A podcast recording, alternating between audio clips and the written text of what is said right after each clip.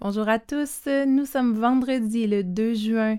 Bienvenue à LLB, la lecture audio quotidienne de la Bible.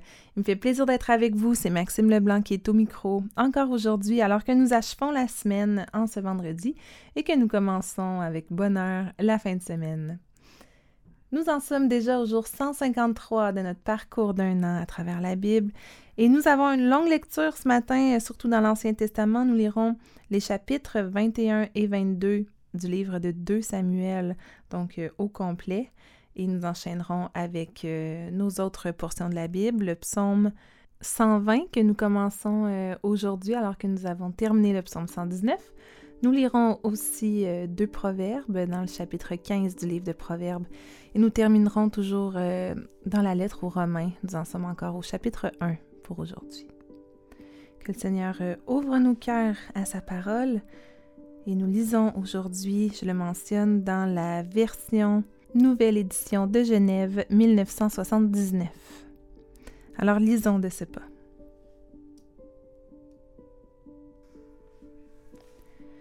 Du temps de David, il y eut une famine qui dura trois ans. David chercha la face de l'Éternel, et l'Éternel dit, C'est à cause de Saül et de sa maison sanguinaire, c'est parce qu'il a fait périr les Gabaonites. Le roi appela les Gabaonites pour leur parler. Les Gabaonites n'étaient point d'entre les enfants d'Israël, mais c'était un reste des Amoréens. Les enfants d'Israël s'étaient liés envers eux par un serment, et néanmoins Saül avait voulu les frapper, dans son zèle pour les enfants d'Israël et de Juda. David dit aux Gabaonites Que puis-je faire pour vous, et avec quoi ferai-je expiation, afin que vous bénissiez l'héritage de l'Éternel Les Gabaonites lui répondirent ce n'est pas pour nous une question d'argent et d'or avec Saül et avec sa maison, et ce n'est pas à nous qu'il appartient de faire mourir quelqu'un en Israël. Et le roi dit, Que voulez-vous donc que je fasse pour vous Ils répondirent au roi, Puisque cet homme nous a consumés et qu'il avait le projet de nous détruire pour nous faire disparaître de tout le territoire d'Israël, qu'on nous livre sept hommes d'entre ses fils, et nous les pendrons devant l'Éternel à Gibéa de Saül l'élu de l'Éternel. Et le roi dit, Je les livrerai.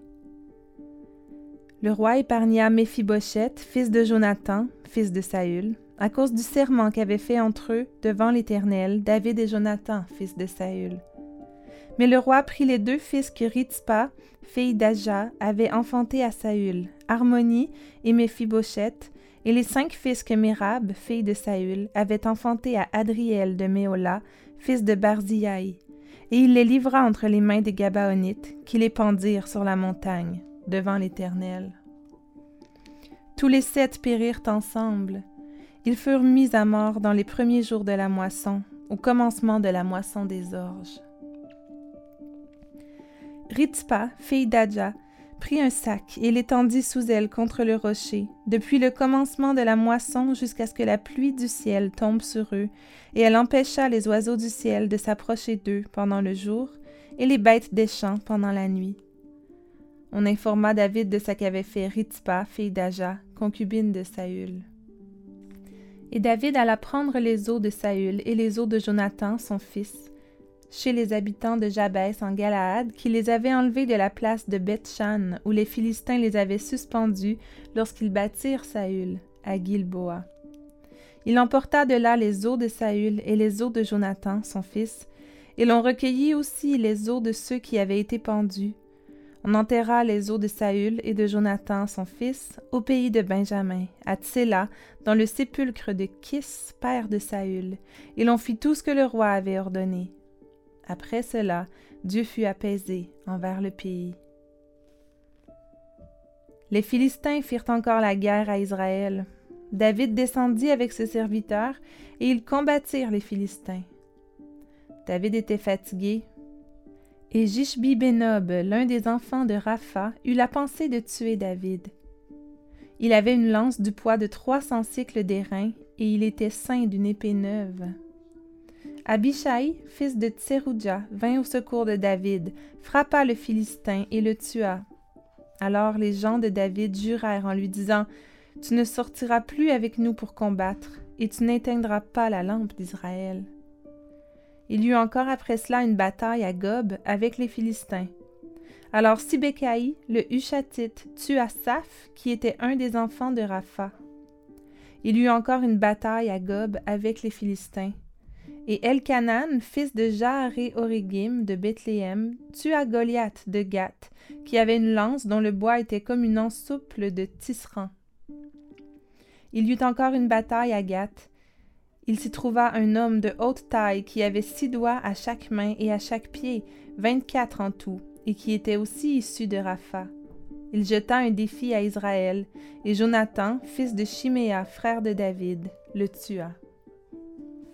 Ces quatre hommes étaient des enfants de Rapha à Gath.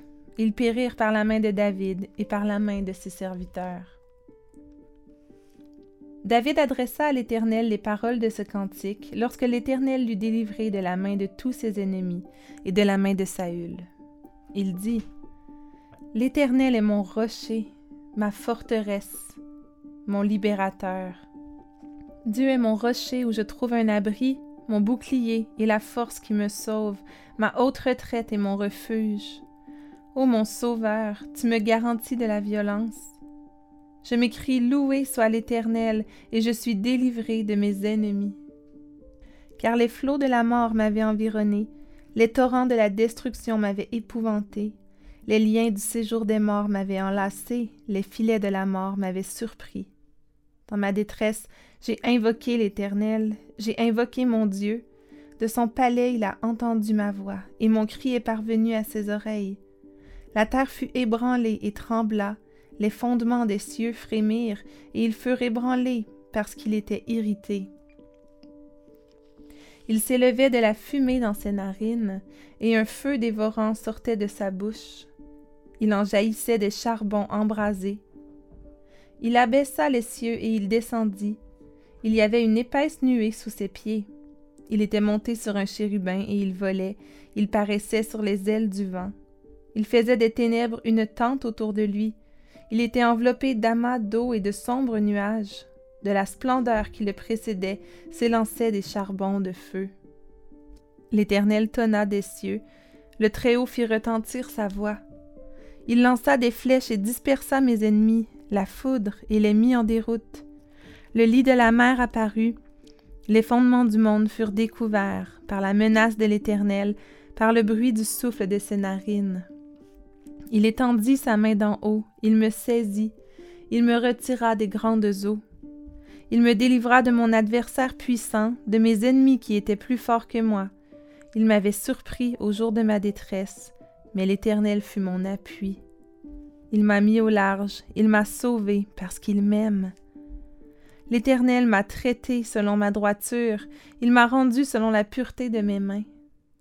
Car j'ai observé les voies de l'Éternel, et je n'ai point été coupable envers mon Dieu. Toutes ses ordonnances ont été devant moi, et je ne me suis point écarté de ses lois. J'ai été sans reproche envers lui, et je me suis tenu en garde contre mon iniquité. Aussi l'Éternel m'a-t-il rendu selon ma droiture, selon ma pureté devant ses yeux. Avec celui qui est bon, tu te montres bon. Avec l'homme droit, tu agis selon la droiture. Avec celui qui est pur, tu te montres pur, et avec le pervers, tu agis selon sa perversité. Tu sauves le peuple qui s'humilie, et de ton regard tu abaisses les orgueilleux. Oui, tu es ma lumière, ô Éternel. L'Éternel éclaire mes ténèbres. Avec toi, je me précipite sur une troupe en armes. Avec mon Dieu, je franchis une muraille. Les voies de Dieu sont parfaites. La parole de l'Éternel est éprouvée. Il est un bouclier pour tous ceux qui se confient en lui. Car qui est Dieu si ce n'est l'Éternel? Et qui est un rocher si ce n'est notre Dieu? C'est Dieu qui est ma puissante forteresse et qui me conduit dans la voie droite. Il rend mes pieds semblables à ceux des biches il me place sur mes lieux élevés. Il exerce mes mains au combat et mes bras tendent l'arc d'airain. Tu me donnes le bouclier de ton salut, et je deviens grand par ta bonté. Tu élargis le chemin sous mes pas, et mes pieds ne chancellent point. Je poursuis mes ennemis et je les détruis. Je ne reviens pas avant de les avoir vaincus. Je les frappe, je les brise, et ils ne se relèvent plus. Ils tombent sous mes pieds. Tu me ceins de force pour le combat, tu fais plier sous moi mes adversaires, Tu fais tourner le dos à mes ennemis devant moi, et j'extermine ceux qui me haïssent. Ils regardent autour d'eux, et personne pour les sauver. Ils crient à l'Éternel, et il ne leur répond pas. Je les broie comme la poussière de la terre, je les écrase, je les foule comme la boue des rues. Tu me délivres des dissensions de mon peuple, me conserves pour chef des nations. Un peuple que je ne connaissais pas mais asservi. Les fils de l'étranger me flattent, ils m'obéissent au premier ordre. Les fils de l'étranger sont en défaillance, ils tremblent hors de leur forteresse. L'Éternel est vivant, et béni soit mon rocher, que Dieu, le rocher de mon salut, soit exalté. Le Dieu qui est mon vengeur, qui m'assujettit les peuples et qui me fait échapper à mes ennemis. Tu m'élèves au-dessus de mes adversaires, tu me délivres de l'homme violent. C'est pourquoi je te louerai parmi les nations, ô Éternel, et je chanterai à la gloire de ton nom. Il accorde de grandes délivrances à son roi, et il fait miséricorde à son oint, à David et à sa postérité, pour toujours.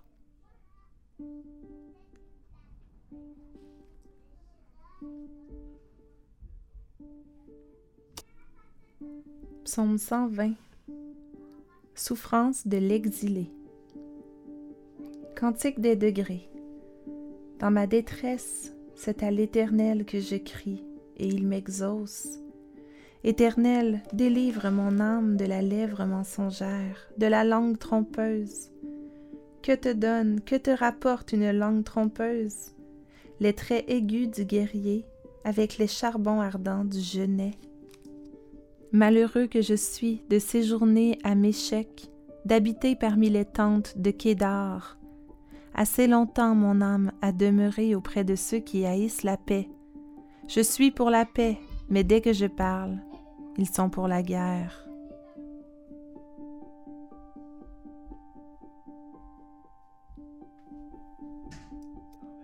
Proverbe chapitre 15, les versets 30 et 31. Ce qui plaît aux yeux réjouit le cœur. Une bonne nouvelle fortifie les membres. Celui dont l'oreille est attentive aux réprimandes qui mènent à la vie fait son séjour au milieu des sages.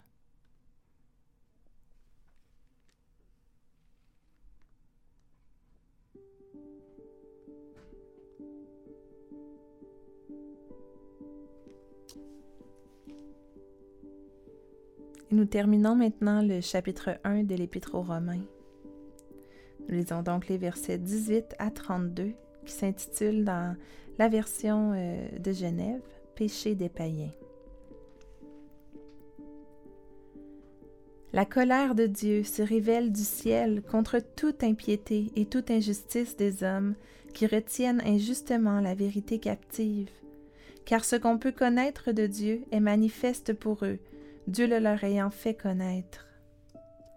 En effet, les perfections invisibles de Dieu, sa puissance éternelle et sa divinité se voient comme à l'œil nu depuis la création du monde quand on les considère dans ses ouvrages. Ils sont donc inexcusables, car ayant connu Dieu, ils ne l'ont point glorifié comme Dieu, et ne lui ont point rendu grâce, mais ils se sont égarés dans leurs pensées, et leur cœur sans intelligence a été plongé dans les ténèbres. Se vantant d'être sages, ils sont devenus fous, et ils ont changé la gloire du Dieu incorruptible en image représentant l'homme corruptible, des oiseaux, des quadrupèdes et des reptiles. C'est pourquoi Dieu les a livrés à l'impureté, selon les convoitises de leur cœur. Ainsi, ils déshonorent eux-mêmes leur propre corps, eux qui ont changé la vérité de Dieu en mensonge et qui ont adoré et servi la créature au lieu du Créateur, qui est béni éternellement. Amen. C'est pourquoi Dieu les a livrés à des passions infâmes, car leurs femmes ont changé l'usage naturel en celui qui est contre nature. Et de même les hommes, abandonnant l'usage naturel de la femme, se sont enflammés dans leurs désirs les uns pour les autres, commettant homme avec homme des choses infâmes et recevant en eux-mêmes le salaire que méritait leur égarement. Comme ils ne se sont pas souciés de connaître Dieu, Dieu les a livrés à leur sens réprouvé pour commettre des choses indignes, étant remplis de toute espèce d'injustice, de méchanceté, de cupidité, de malice, pleins d'envie, de meurtre, de querelles, de ruse, de malignité, rapporteurs, médisants, impies, arrogants, hautains, fanfarons, ingénieux au mal, rebelles à leurs parents, dépourvus d'intelligence, de loyauté, d'affection naturelle, de miséricorde. Et bien qu'ils connaissent le jugement de Dieu, déclarant dignes de mort ceux qui commettent de telles choses, non seulement ils les font, mais encore ils approuvent ceux qui les font.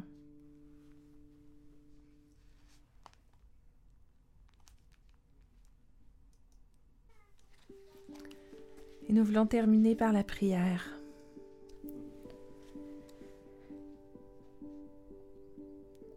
Éternel Dieu parfait, toi qui es tellement grand, toi Seigneur euh, qui es rempli de perfection invisible, de puissance éternelle, toi qui es divin, qui es Dieu. Oui Seigneur, on peut voir les merveilles de ton œuvre dans la création, dans tout ce qui nous entoure. Seigneur, on veut te glorifier pour qui tu es ce matin. Oui, tu es un Dieu vivant. Béni sois-tu, ô Éternel, notre rocher, que le Dieu de mon salut soit exalté. Père, on veut te confesser nos péchés ce matin. On veut reconnaître que nous avons souvent une langue trompeuse, des lèvres mensongères. On te prie, Seigneur, ce matin que tu viennes nous délivrer de nos cœurs orgueilleux, Viens arracher, Seigneur, toutes les convoitises de nos cœurs. On a besoin de toi. Seigneur, merci pour ton salut. Merci pour Jésus qui nous a sauvés. Merci Seigneur parce que tu nous as fait grâce, parce que tu nous aimes. Quelle parole si riche et importante pour nous. Merci Seigneur parce que tu accordes de grandes délivrances encore aujourd'hui dans nos vies. Et Seigneur, je veux te prier que tu puisses nous apprendre à te connaître mieux. Et surtout, Seigneur, qu'on puisse se soucier de l'importance de te connaître plus et mieux. Oui, Seigneur, qu'on désire, qu'on recherche vraiment ta présence et qu'on désire se confier dans ta parole et, lire et apprendre pour vraiment, Seigneur, connaître qui tu es, connaître encore plus la grandeur de ta sainteté. Parce qu'on sait, Seigneur, que plus on connaît quelqu'un, plus on s'y attache. Alors, Seigneur, empare-toi de nos cœurs, attire nos cœurs à toi, afin qu'on s'attache à toi. Fais-nous grandir dans la connaissance de toi, de tes préceptes. Et Seigneur, envahis-nous de ton amour. Et merci de continuer de déverser chaque jour ta grâce sur nous. C'est dans le nom précieux de Jésus qu'on t'a prié ce matin. Amen.